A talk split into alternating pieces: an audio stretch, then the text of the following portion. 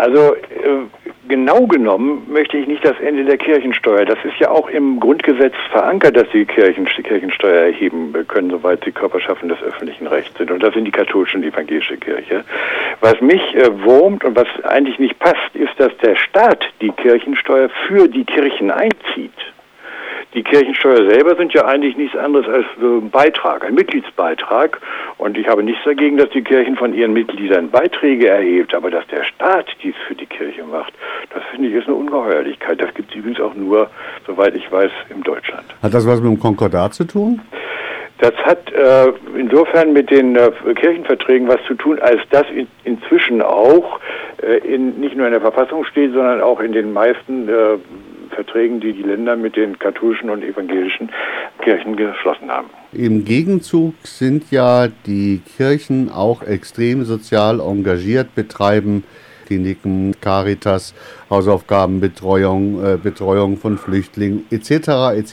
etc. Stimmt doch, oder?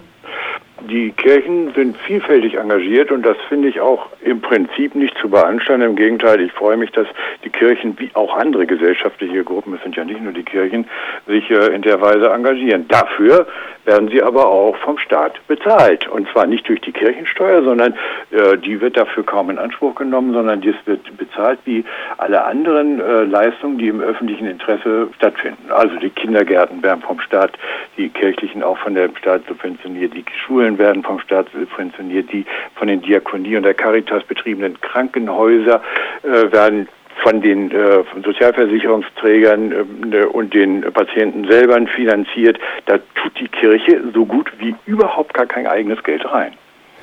Wie transparent ist denn die Verwendung der Kirchensteuer? Wenn ich da an Herrn Thebarts van Elst und den Prachtbau denke, dann kann es ja so weit her mit der Transparenz nicht sein. Nein, das äh, war bisher völlig intransparent. Die Kirchen haben das gemerkt, dass das nicht so weitergeht und bemühen sich inzwischen, etwas Transparenz äh, einzuführen.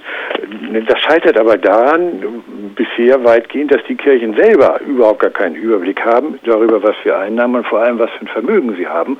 Immobilienvermögen, äh, Kapitalvermögen äh, und andere äh, Einkommen verschiedener Art. Äh, da, da fehlt es den Kirchen an Transparenz. Sie bemühen sich, das jetzt etwas äh, durchsichtiger zu machen. Aber bisher sind sie noch nicht sehr weit dazu gekommen. Und äh, gerade der Kardinal Marx in München hat auch in letzter Zeit offen äh, zu erkennen gegeben, dass ihm der Überblick fehlt. Und wenn das schon die Kirchenspitzen nicht. Äh, ja, wo, wobei er ja noch als ein absoluter Profi in Sachen Verwaltung gilt, ne? Äh, er gilt als äh, Profi, er hat ja auch ein Buch geschrieben mit dem schönen Titel Das ist Kapital. Äh, aber ich habe so ein bisschen den Eindruck, ein richtiger Profi ist er nicht, ist er ja auch nicht dafür da. Ein Bischof ist doch kein Volkswirtschaftler. Nein, aber mein Vergleich zu seinen Kollegen, also ich meine, ja. dass der Herr Meißner völliges Finanzchaos hinterlässt, aber die reichste Diözese, wo ja. nur kein Mensch weiß, wo das Geld eigentlich ist und ja. wofür es benutzt wird, das wundert mich nicht. Ja, Weil der hat sich ja fast nur um seine Heiligenbildersammlung gekümmert. Ja, ja, und das tritt für die meisten Bischöfe zu. Die haben aber doch alle einen großen Verwaltungsapparat und dieser Verwaltungsapparat müsste doch in der Lage sein, den jeweiligen Kirchen, Kirchenfürsten das äh, aufzubereiten, was da nötig ist. Naja, ich meine, nur bei der Menge, äh, wenn für Hunderttausende ein Erzbischof Heiligenbilder eingekauft hat während seiner Amtszeit, könnte man ja auch mal fragen, wo das Geld herkam. Ja, das kann man in der Tat fragen, ja. und das ist äh, völlig undurchsichtig, nach wie vor. Wie ist denn eigentlich die Situation in anderen Ländern? Weil ich glaube, das ist ja ziemlich exklusiv, was hier in Deutschland passiert. Ne? Die Kirchen in den anderen Ländern sind mit Abstand weniger reich als die deutschen Kirchen. Die auch Kirche, in Italien? Auch in Italien äh, ist die Kirche wesentlich ärmer als in Deutschland. Das ist äh, unterschiedlich. Es gibt äh, Kirchen, äh, Länder, in denen die Kirchen noch ärmer sind, aber so reich wie in Deutschland ist keine einzige Kirche.